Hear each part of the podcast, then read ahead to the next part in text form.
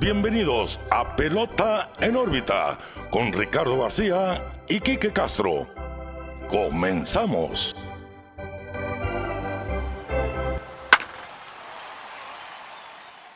Hola, ¿qué tal amigos? Bienvenidos a una nueva edición de su podcast preferido de Grandes Ligas, Pelota en órbita. Con mucho gusto los saludamos como siempre, un servidor Ricardo García y mi amigo y su amigo Quique Castro. Quique, ¿cómo estás?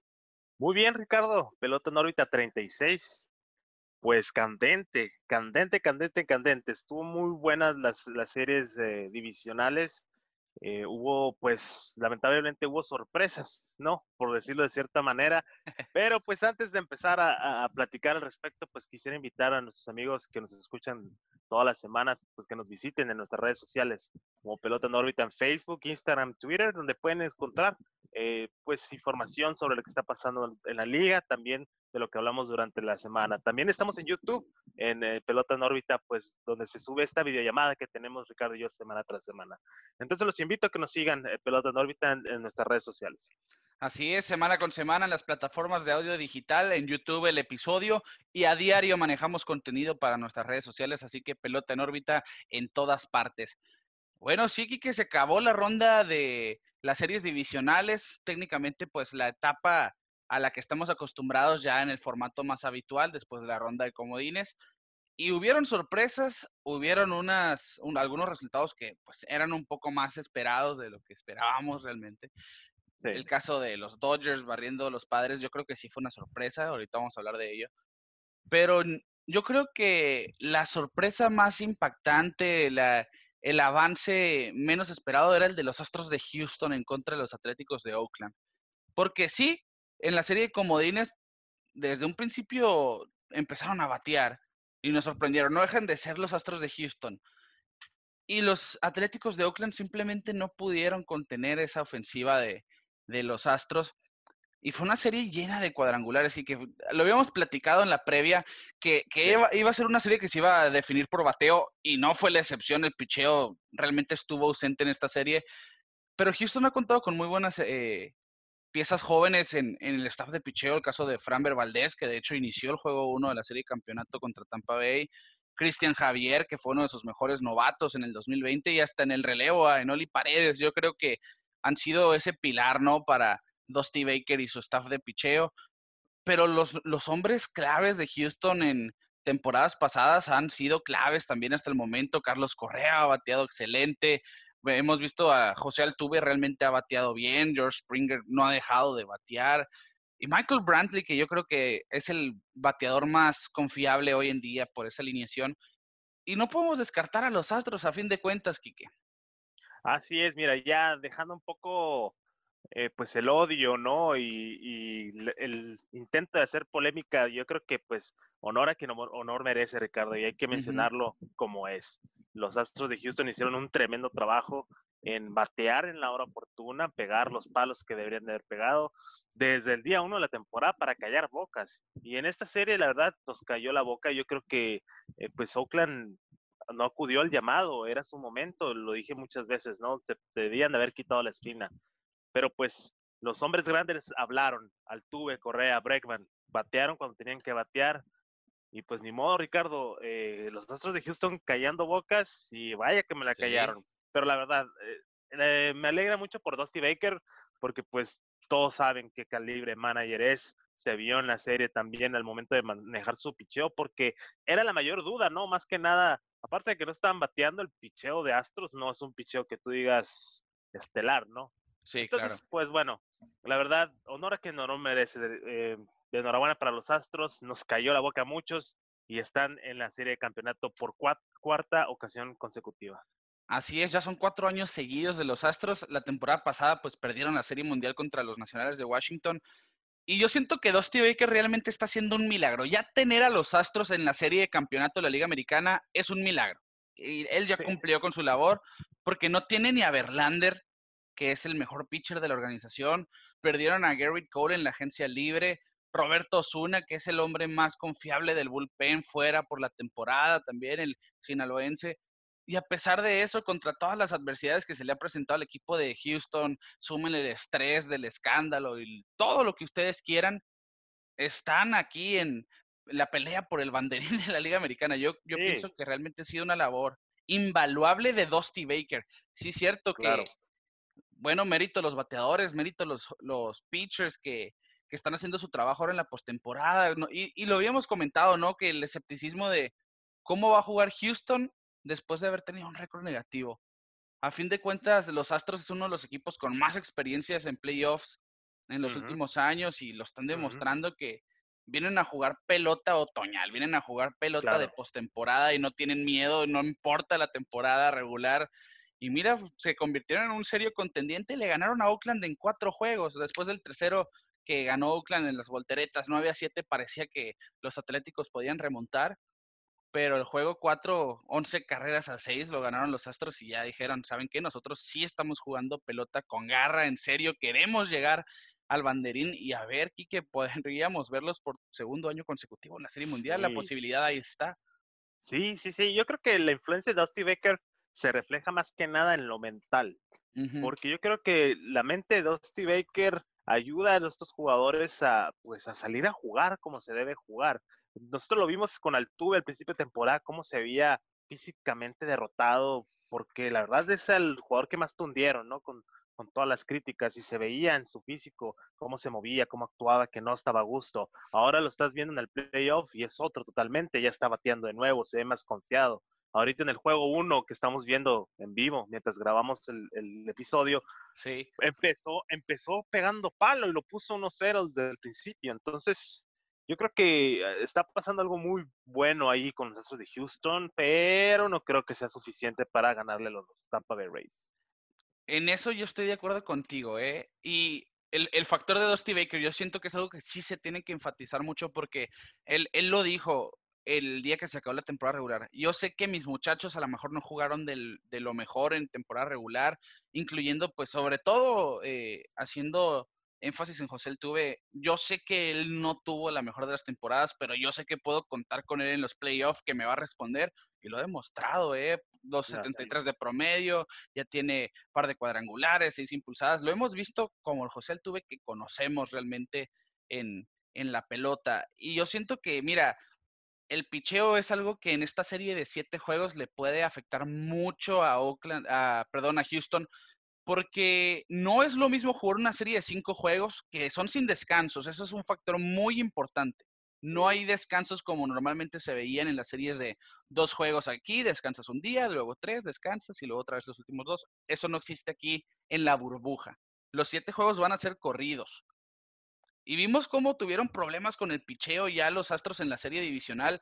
hubieron momentos en que no sabían quién iba a abrir el juego inicial contra, eh, los Atléticos de Oakland lo inició Lance McCullers Jr., pero no le fue bien. Recibió cuatro carreras limpias de las cinco que permitió.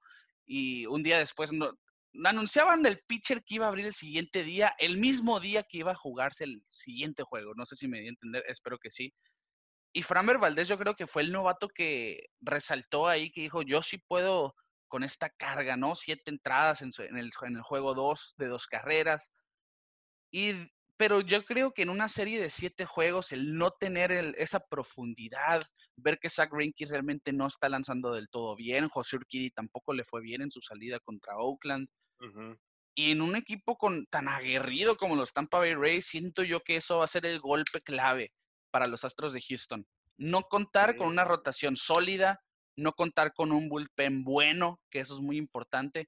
Que han hecho su trabajo hasta ahora, sí, pero no es lo mismo, que siete días seguidos, tu rotación sin descanso, el bullpen gastado y el equipo que tiene toda la ventaja en esta serie, pues es precisamente Tampa Bay, que viene de una serie, yo creo que fue la más emocionante de la serie divisional contra los Yankees de Nueva York, y tiene el mejor staff de picheo de la Liga Americana.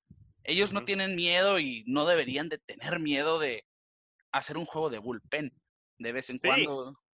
No, no, no, tienen, tienen la facilidad de poderlo hacer. Lo pudimos ver en el juego contra Yankees de Nueva York, que Glasnow eh, lo sacaron en la cuarta entrada y vámonos el bullpen y el bullpen dominó.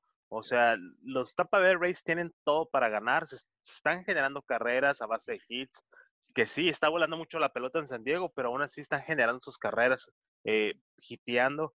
Eh, la verdad, esta serie, yo creo que ya nos estamos adelantando un poquito, ¿no? Pero esta serie va muy inclinada hacia Tampa Bay.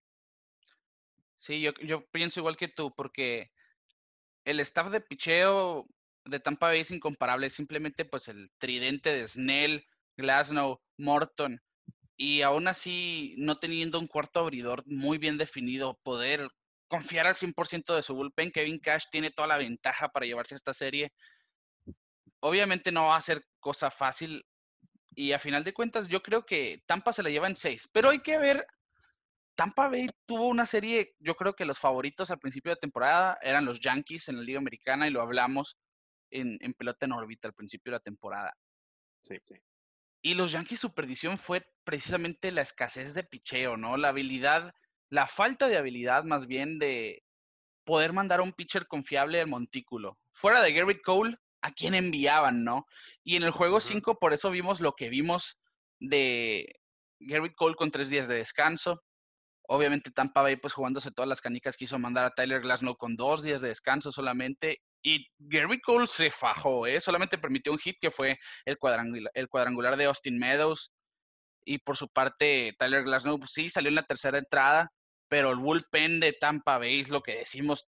Todos los pitchers de ahí están acostumbrados a tener buena carga de trabajo. Nick Anderson con dos entradas y dos tercios permitió la única carrera de Nueva York. En el home run de Aaron Judge, Pete Fairbanks con dos entradas de trabajo y por último Diego Castillo que se llevó la victoria con dos entradas donde ponchó a cuatro, fue el mejor lanzador por Tampa sí, Bay. Sí, yo creo que, Castillo fue lo que más me sorprendió a mí, porque lo dejaron en la novena entrada, yo pensé, ya tenían a Snell, ya tenían a Morton calentando y dije, Kevin Cash va a ser de las suyas y los va a meter. Y no, sale Castillo y se faja con, con la parte pesada del orden al de los Yankees de Nueva York. Y sorprendentemente muy fácil terminó ese juego en la novena entrada. La verdad, estuvo muy emocionante ese juego. No sé si opinas lo mismo. Sí, estoy de acuerdo. Para mí, y no soy muy amante de decir lo siguiente, pero para mí, ese juego lo regaló Aaron Boone en el momento en que mete a Chapman en otra entrada que no sea la novena entrada. Sí, es, de los mejores relevos en grandes ligas, pero lo pudimos ver en la Serie Mundial del 2016 cuando él estaba con los eh, Chicago Cubs que lo metieron antes de tiempo y se vio mal. Y este, en este juego vimos lo mismo, meten a Chapman, meten a Gary Sánchez a cachar a Chapman. Yo creo que esa fue una mala combinación. Aaron Boone, pues la verdad confió en sus jugadores, pero no, no dio resultado.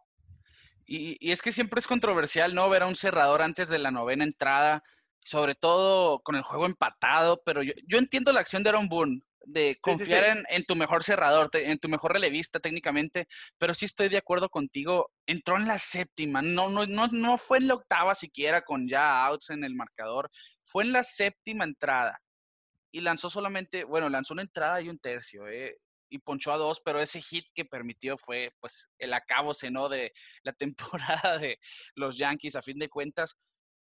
Y es que tiene mala historial a Harold Chapman, no, no se puede culpar, sí es cierto que ha podemos empezar desde el home run de Ray Davis en el juego 7 de la Serie Mundial del 2016, luego pensar en la serie del año pasado contra los Astros, donde permitió pues el, doble de Correa en el juego 2, después el cuadrangular en el juego 6 contra el Tuve para terminar con la serie, y ahora esto contra Mike Brosso, que si no creen en el karma, pues ahora deberían, creo que ya lo hacen, ¿no? Después de ver eh, los problemas de la temporada regular entre los Yankees y Tampa Bay, la rivalidad ardiendo y eh, ese picheo, ¿no? Contra Mike Brosso que le pasa cerca de la cabeza. Y ahora lo que son las cosas, ¿no? Llaman a Mike Brosso como bateador emergente sabiendo que le batea excelente a zurdos. De hecho, de los 11 cuadrangulares de su carrera, 9 son contra pitchers zurdos. Y fue, Kevin Cash movió excelentemente sus piezas. Yo creo que fue un turno bastante dramático, ¿no? Porque ya sabíamos lo que había pasado en la temporada regular entre ellos dos veíamos pues cómo peleó el turno Russell, 10 picheos después, una recta adentro, bajita, 100 millas, y como si nada, ¿no? La línea por el izquierdo, por arriba de Brett Garner, terminó siendo la carrera del Gane, el home run solitario, y, y ha sido yo creo que uno de los momentos más icónicos de esta temporada, sobre todo pues de la postemporada y Tampa Bay, bueno, lo decíamos Quique, al principio de la temporada los Yankees eran el favorito de la americana, pero antes de los playoffs, cuando nos cuando platicábamos de nuestro favorito para avanzar a la Serie Mundial, dijimos pues que Tampa Bay realmente es el rival a vencer. porque no, el picheo realmente lo es todo en ese equipo, pero los bateadores pelean sus turnos, juegan agresivamente. La emergencia de Randy Rosarena yo creo que ha sido de lo más emocionante en estos playoffs también, lo vimos desde finales de la temporada regular. Sigue bateando el cubano, ya tiene cuatro cuadrangulares con cinco remolcadas, batea arriba de 400. Siento yo que, que este equipo está muy bien complementado y, y sí, para terminar el pronóstico, yo digo que Tampa Bay le va a ganar a Houston en seis juegos y que no sé en cuántos lo veas tú. Sí, yo creo que fácilmente, bueno, yo me quiero ir Tampa en cinco. En cinco. Yo creo que Tampa en cinco. Le estás dando un poquito más de chance a todos los astros, pero yo, yo no veo eh, cómo, cómo pueden parar ese, ese 1, 2, 3 de Tampa es imparable, la verdad. Incluso el día 4 te van a venir con bullpen y es muy difícil que le saques el juego. Yo sí me voy eh, Tampa en 5. Em, volviendo un poquito más a la serie de Yankees, pues qué mal, qué mal para los fanáticos de Yankees de Nueva York. La, ahorita no se la están acabando con toda la carrilla, con todo lo que se está diciendo, porque se habló mucho, ¿no? Que Gary Cole era la piedra que le hacía falta a ese muro para llegar al 28. Se quedaron cortos, Ricardo. Yo creo que es una de las grandes decepciones de esta temporada, a pesar de que hayan llegado lejos en playoffs les hizo falta y les hizo falta bastante y no se vieron como pensábamos que se iban a ver. Sí, yo estoy totalmente de acuerdo y a fin de cuentas Garrett Cole hizo su trabajo, pero volvemos a lo mismo. Eh, la organización de los Yankees tiene falta de profundidad en su staff de picheo. Yo creo que esa va a ser el punto focal a futuro. Ya ver a Luis Severino en esa rotación sano cambia completamente el panorama. Masahiro Tanaka realmente falló en sus dos salidas en estos playoffs, no hizo su labor. Y vamos a ver, tiene una opción Tanaka para, para que los Yankees lo traigan de regreso en 2021 o dejarlo como agente libre. A ver si los Yankees piensan en grande con Trevor Bauer merodeando en la agencia libre. Solamente dejamos esa especulación al aire. pero de que los Yankees están inconformes, claramente lo están y cada que pierden, pues es una gran decepción para ellos como fanáticos, siendo pues la organización más ganadora de todos los tiempos. Ya 11 temporadas sin llegar a la Serie Mundial. Y a fin de cuentas, mira, vamos a lo mismo. Tampa Bay fue el mejor equipo. a sí al final del 100%, día. 100%. Y, es el rival a vencer de la Liga Americana. Vamos a ver los Astros. Mira, acabamos de ver a Diego Castillo con, con bases llenas conseguir ese rodado doble play. Ahí te habla, ¿no? La calidad del bullpen de Tampa Bay. Pero bueno, que eso es en la Liga Americana. La, cómo terminaron las series divisionales. Pues avanzó Houston sobre Oakland en cuatro y avanzó Tampa sobre Yankees en cinco. Jugando pues ahora la serie de campeonato en el Petco Park de San Diego. En el viejo circuito teníamos todas las esperanzas en ver a, los milagrosos Marlins llegar a la serie de campeonato. Realmente yo sí me puse triste porque pues era un equipo emocionante de ver ese talento que salió de la nada, jóvenes que eliminaron a los Cubs con una mano amarrada a la espalda y pero bueno, ahora se toparon contra un titán en forma de los Bravos de Atlanta que a fin de cuentas es un equipo que toda la temporada ha hecho las cosas excelente no ha cambiado esa estrategia, no ha cambiado ese modo de juego por Ryan Snitker. Y es que los Bravos, mira, en tres juegos barrieron a los milagrosos Marlins que por primera vez en la historia de la franquicia pierden una serie, Kike. Sí, sí, sí, sí. Yo creo que era, era el equipo de pelota en órbita, ¿no? Los Marlins de, Miami, los dos estuvimos muy emocionados de que hayan pasado playoffs, que hayan eliminado a los Chicago Cubs, a pesar de que era un equipo al que yo le voy. Eh, la verdad, este, pues bueno, era de esperarse, ¿no? El hecho de que ya estuvieran en el playoff ya era un milagro, un milagro de muchos, pero Ricardo, los milagros se acaban. No metieron ni las manos los pobres Marlins, no los dejaron ni anotar carreras. Eh, estos eh, Bravos de Atlanta, pues su picheo, lo que es los Bravos de Atlanta, ¿no? Yo creo que desde los noventas es algo que ha caracterizado a este equipo de tener un picheo élite, un picheo que no te va a dejar anotar mucho, que te va a tener en la línea de juego. En, esos noventas, que esa, ese, esa, esa tercia de haces, ¿no? De John Smalls, Tom Glavine, Greg Maddox, era incomparable y el lineup que tenían, pues con Chip Jones cargando pues la ofensiva, Andrew Jones, por mencionar un par de ellos. Y ahora pues ver algo, un equipo parecido técnicamente con un picheo muy bueno, a pesar de que no está Mike Soroka, eso siento yo que ha sido de lo más importante, pero Max Fried se ha fajado sobre la loma. En el juego contra Miami no le fue del todo bien, en este, en este juego número uno de la serie, pero después los novatos, Ian Anderson, Kyle Wright, siendo el trabajo espectacularmente, yo siento que los Bravos, tomando en cuenta que la ofensiva es su punto fuerte, que es realmente la cualidad que los hace destacar, es el line-up. Y ver que el picheo haga su trabajo, es un equipo que realmente debería de preocupar primero que nada a los Dodgers y después al equipo de la Liga Americana, ¿no? Que no siento que, puedan superar a los Dodgers, pero esa serie va a estar muy, pero muy emocionante. Y que en el juego 1 de la serie divisional siento yo que la perdió Don Mattingly. Ese juego lo perdió Don Mattingly porque iban ganando antes de la séptima entrada. Ese juego iba 4 a 3. Y en la séptima los Bravos hicieron boom con la ofensiva, con los Maderos y anotaron seis carreras, pero mandó a Sandy Alcántara por eh, cuarta ocasión a que vieran los, los, tercera ocasión, mejor dicho, a que los Bravos lo vieran y los dos primeros se le envasaron y ahí empezó, ¿no? El, el declive de Miami. El siguiente juego simplemente no batearon nada contra Ian Anderson 2-0 y el tercero, pues que teníamos todas las esperanzas en Sixto Sánchez, no le fue bien. No le fue nada bien. Sí, ahí salió el novato de Sixto Sánchez, pero bueno, era un desafío realmente difícil. Cuatro carreras en tres entradas, no estuvo tirando tantos strikes. De hecho, pues dio tres bases por bola, permitió cuatro carreras. Y mientras tanto, Kyle Wright estuvo increíble, ¿no? Tuvo seis entradas en blanco de solamente tres hits y siete ponches. Y el relevo de los Bravos es uno de los mejores también de la liga. Y a fin de cuentas, mira, avanzaron en tres juegos contra un equipo que hizo demasiado mérito los Miami Marlins en llegar a donde llegaron. Y siento yo que la serie que sigue entre Dodgers y Bravos va a ser la mejor de las de campeonato. No, no digo, ¿no? Que la serie de Tampa Bay y Astros no vaya a estar buena, pero yo me, me emociona mucho más ver a los Dodgers y los Bravos porque siento que es un agarrón mucho más parejo. Y a fin de cuentas, los, los Bravos tienen el rival más fuerte de grandes ligas, ¿eh? Sí, sí, yo creo que eh, pues es que son dos equipos completos, Ricardo. Por eso es más atractiva la serie de la Liga Nacional. Aquí ya lo platicamos con Tampa Bay y Astros. Eh, Astros está tambaleando en muchas partes, ¿no? Tampa Bay sí es un equipo más fuerte que yo creo que, que va a pasar a la Serie Mundial. Pero en el caso de los Dodgers y Atlanta, son dos equipos completos donde hay ofensiva, defensiva, hay picheo, relevo, hay de todo. Entonces, sí son los dos mejores de la Liga Nacional. Yo creo que en el caso de la Liga Americana no son los dos mejores equipos, pero eh, Tampa Bay sí es superior. Aquí sí hay un poquito de balance y yo ya, ya veo cómo esta serie se va a formular más que cómo lo manejen los, los managers y cómo responda a la ofensiva.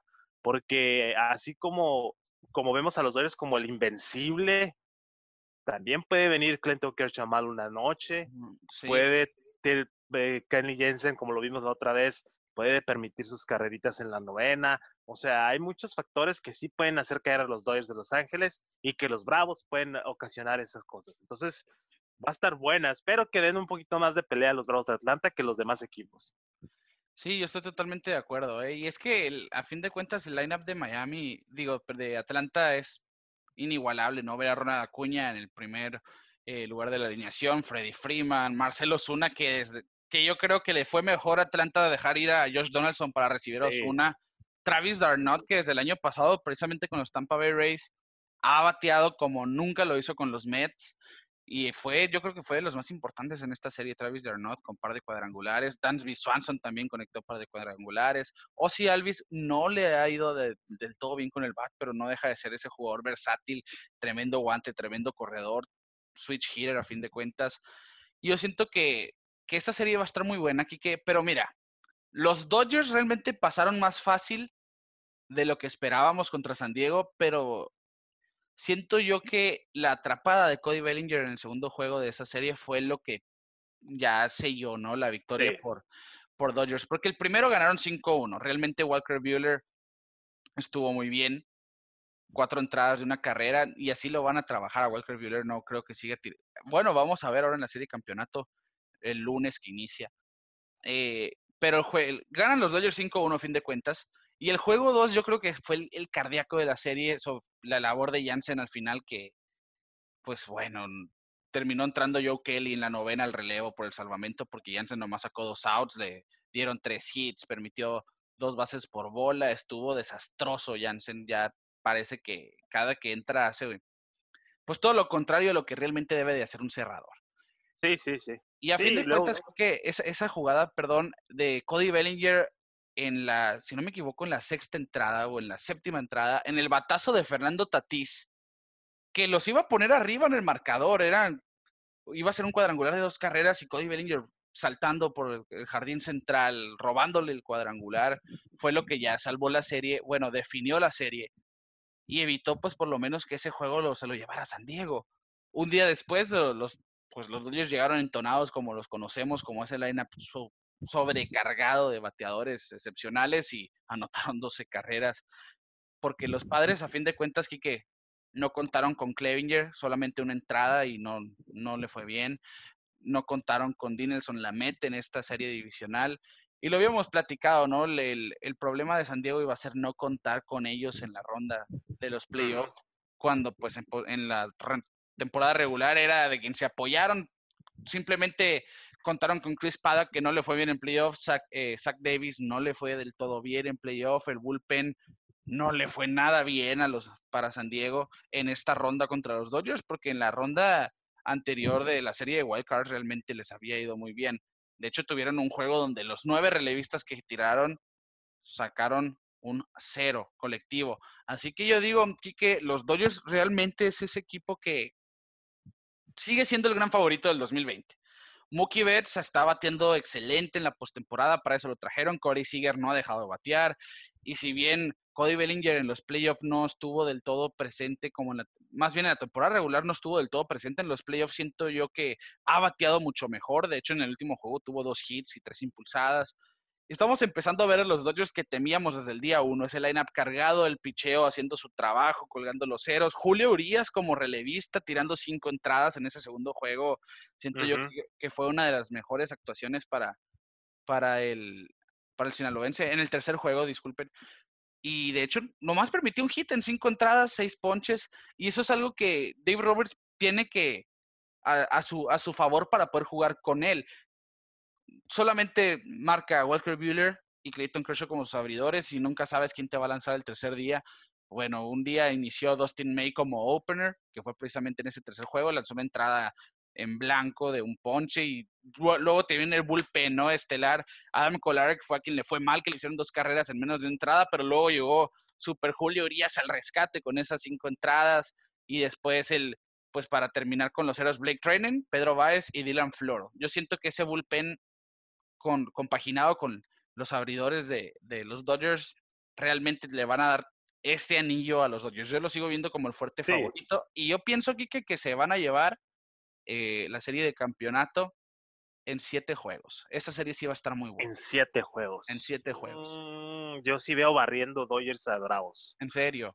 Sí, la verdad es que esa ofensiva es imparable, Ricardo, la verdad.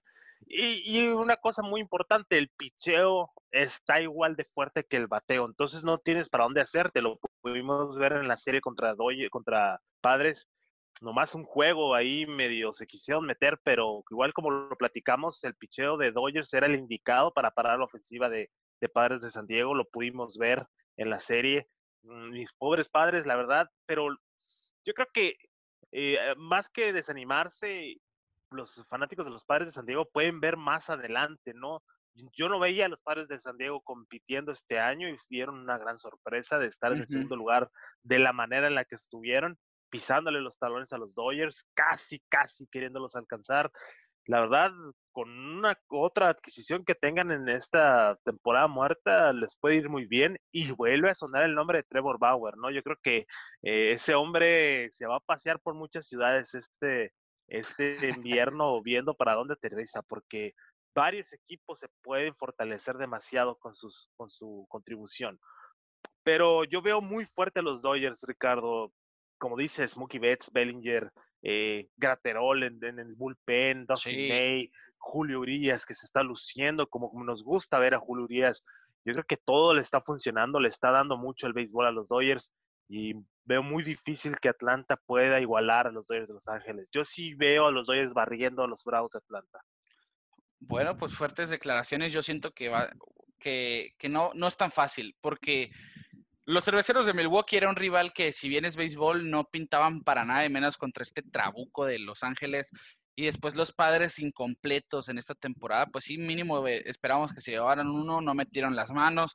Y ahora, pues ver los Bravos de Atlanta, yo siento que ese line-up le va a sacar su sustito a los Dodgers, a fin de cuentas. Pero mira, en el jardín derecho, Mookie Betts, a fin, yo siento que es mejor que Mark Akis. Yo siento que hoy por hoy Acuña está jugando mejor que Bellinger. En el izquierdo, pues los Dodgers tienen ventaja de Pollock sobre Duval, que no ha bateado en postemporada. El factor aquí importante, yo creo que sí, el del bateador designado, quitar a Marcelo Zuna de los jardines y hacerlo, pues, un bateador de tiempo completo. Y mira que, que le ha servido a Ryan Snitker. Pero el cuadro de los Dodgers, Turner, Seager y Taylor, sí han jugado mucho mejor que, pues, Riley, Swanson y, y Alvis. Mientras que pues en la primera Freddy Freeman y el bullpen de los Bravos, siento yo que sí va a ser una serie muy, muy pareja, ¿no? O sea, haciendo esa descomposición de los diferentes elementos De, ambos equipos, siento yo que realmente vamos a ver un choque de nivel muy parejo. Y todo va a depender, el hombre clave aquí va a ser Clayton Kershaw, que su salida. La salida de Clayton Kershaw va a ser la más importante. Ya lo vimos contra Milwaukee, ocho entradas, excelente. Después lo vimos contra San Diego, la salida de calidad, donde solamente permitió tres carreras después de los cuadrangulares de Machado y Tatís, espalda con espalda. Calidad a fin de cuentas. No hemos visto ese Kershaw que lo persiguen los fantasmas de los playoffs. Espero yo no verlo en esta serie contra Atlanta. Y Atlanta le puede jugar muy mal la misma cuestión que los otros equipos como los Astros. La rotación abridora, ¿no? En un descanso, en una serie de siete juegos seguidos. Descanso. Vamos a ver cómo maneja Snicker a Freed. Vamos a ver cómo va con Ian Anderson. Yo siento que Kyle Wright se ganó su lugar en la rotación en esta serie de campeonatos después de ese juego 3 contra Miami. Y después, ¿quién? Para el cuarto, ¿quién va a ir? Vamos a, ver si van a utilizar un juego de bullpen, que no la tienen tan fácil como los Dodgers, a pesar de que lo han hecho muy bien. Tanto sí, Darren O'Day, eh, Melanson, todos han estado muy bien por el lado de Atlanta. Pero va a ser la serie más emocionante aquí que yo digo, si Dodgers en 7, a fin de cuentas ese staff de picheo va a ser la diferencia. Sí, sí, por eso yo lo pongo en cuatro con barrida, porque yo sí veo al, al, picheo dominante, pero como dices, Clinton Kershaw, yo creo que es el, es el punto más importante para que esto se logre. Si Clinton Kershaw no viene como queremos que venga, ahí sí se van a meter un poquito en problemas porque no le puedes dar cabida a los Bravos de Atlanta. En cualquier momento se encienden y te dejan la, la serie tirada. Entonces, yo sí me voy a ir con, con Dodgers en cuatro en una, van a pasar a ser mundial contra Tampa Bay. Bueno, pues ahí está entonces nuestro pronóstico para las series de campeonato de Liga Nacional y Liga Americana. Yo quiero mencionar aquí que lo, impresionante que ha sido la labor de Randy Arozarena. Ahora que uno de los temas ya para terminar este episodio, yo siento que salió de la nada este jugador. Para muchos, pues ni siquiera lo tenían en el radar. Aquí en México lo conocemos por la Liga Mexicana del Pacífico y porque pues viene, se naturalizó mexicano, ¿no? Después de como muchos cubanos que desiertan de su país. Y, y de hecho, pues él ya expresó, ¿no? Que quiere jugar con la selección mexicana de béisbol para el Clásico Mundial, igual que Yacil Puig lo dijo en su momento, aunque no lo ha hecho hasta el día de hoy. Sí. Eh, pero aquí la falla yo siento fue de los Cardenales de San Luis. ¿Cómo no detectaron un talento como el de Randy Rosarena? ¿Cómo no detectaron un talento como el de Luke Boyd, que fueron dos jugadores para sus respectivas organizaciones muy importantes y los dejaron ir como si nada? Luke Boyd se fue en el cambio de Chase Shreve y Gio Gallegos y Randy Rosarena llega a Tampa Bay en, si no me equivoco, en un, en un pick 6 y vemos que tienen roles muy importantes para su equipo cuando los Cardenales pues batallaron para hacer carreras en la serie Quique. A fin de cuentas, mira, Randy Arenas, ese jugador, ya lo llaman el Mookie Betts cubano, siento yo que eso es algo muy, muy acelerado, mm. muy exagerado también. Muy exagerado. Pero es, es, joven, a fin de cuentas es joven y ha sido, pues yo creo que ha sido el más importante hasta el momento, ha sido como esa chispa por Tampa Bay. y yo, y en esta serie ya conectó ya conectó su batazo, su cuadrangular, su cuarto, y yo siento que él va a ser el que va a definir la serie contra los Astros de Houston. Y es que, mira, pues de La Habana, Cuba, 25 años, llegando a grandes ligas en esta temporada y no ha desperdiciado la oportunidad. Batió 281 en, en 2020 con, con siete cuadrangulares y once producidas, ya tiene cuatro cuadrangulares en la, postemporada, o sea, no, no piensa bajar el ritmo del cubano. Sí, no, pues es que fue, fue la chispa que ayudó a los eh, Tampa Bay Rays superar a los Yankees de Nueva York, un equipo que la verdad de miedo, que lo dijimos del principio, era uno de los rivales a vencer en la Liga Americana, pero eh, es que es muy raro esto, Ricardo, ¿no? E, es lo bonito del béisbol, vaya. Eh, a Rosarena, pues es, como dices, eh, juega con los Mayos de Navojoa aquí en, la Liga Mexicana del Pacífico, estuvo con los ah, Toros de Tijuana, si no me equivoco, ahí es donde residía, ahí es donde residía, y pues son talentos que en su momento no son apreciados entre comillas, ¿no? Porque uno nunca sabe cómo va a reaccionar un jugador al momento de subir a grandes ligas, ¿no? Lo vemos con los picks número uno que los tienen con todo el hype diciendo, ah, no, va a ser el próximo Mike Trout. Y al momento de subir no son lo que, lo que se, anunciaba. Y este caso es todo lo contrario, es un simple jugador que lo agarraron en el pick de 5. Algo corrección en eso, ¿eh? llegó en el cambio de José junto con José Martínez cuando enviaron a, a Matthew Liberatore y Edgardo Rodríguez, ¿eh? O sea, fue, okay un cambio poco esperado, ¿no? Lo adquirió Tampa Bay. Un cambio, un cambio normal, vaya. Sí. Un cambio normal. Eh, por de dos de prospectos, vaya. Entonces, eh, lo subes y ¡boom! Te ayuda en el juego más importante de, la temporada, en playoffs, eh, viendo la eliminación contra un equipo de miedo. Te quedas, wow, ¿no? O sea, son las historias bonitas del béisbol, son las historias que, que nos gusta ver, ¿no? Que, jugadores que no, igual como, como el home run contra Chapman, ¿no? El, sí. Mike Brosso. Desde Mike Brosso, que decían eh, que fue un jugador que no fue drafteado, que fue firmado como, como agente libre, o sea, que no los ven con el talento que verdad tiene. Yo creo que este equipo de Tampa Bay y ha sido los últimos años ah, se ha estructurado de esa manera y lo dijimos muchas veces que no tienen una superestrella que tú digas, wow, un Mookie Betts, un Mike Trout, no. Son jugadores que sacan la chamba, sacan eh, el juego eh, de manera tranquila, saben controlarse en el juego y lo vemos, lo vemos, lo estamos viendo ahorita. tuvieron el mejor eh, el mejor récord de la Liga Americana, le ganaron a los Yankees de Nueva York, están en la liga, en el juego de campeonato, ahorita juego uno, están ganando el juego de campeonato. Eh, la verdad, por eso yo me gusta este tipo de equipos que, que no los ves. Al principio de temporada tú no veías a Tampa Bay tan fuerte. Sí lo veíamos como un contendiente a playoffs, pero no de la manera como está jugando ahorita no como un fuerte favorito. Y, solamente refresco ese, esa idea de Chipper Jones de hace unos meses que él veía al principio de temporada Tampa Bay en la Serie Mundial. Pues mira, que el Salón de la Fama no estaba tan equivocado a lo que hemos visto por parte de ese equipo. Y es que la filosofía de los Tampa Bay Rays, desde que estaba eh, Ben Sherrington, después Shane Bloom, ahora pues con Eric Nender en la gerencia general, siento yo que ha sido la misma. Hacer mucho con poco. Y, lo estamos viendo, es, el equipo de la Liga Americana con la nómina más baja. y solamente tienen, bueno, de hecho ya son los Orioles de Baltimore, si no me equivoco, los que tienen la nómina más baja. Pero Tampa Bay el año pasado estuvo, ¿no? Y se mantiene solamente 23 millones su nómina. José Altuve tenía eh, la mitad de esa nómina en esta temporada, obviamente con los salarios ajustados. Y los Yankees, que es el equipo con la nómina más alta de 77 millones de dólares, mira, no pudo contra ese equipo. Y ahí te habla la directiva de Tampa Bay, está haciendo las cosas excelente y de alguna manera, mira, están logrando ganar juegos y no deja de ser ese gran favorito, Kike. Sí, no, de, sorprenderse. Hablamos de los White Sox, hablamos de los Twins, hablamos de muchos equipos durante toda la temporada. Yo creo que Tampa Bay fue el que se escabulló entre todos los nombres grandes, entre los Moncadas, entre los Abreus, entre todos.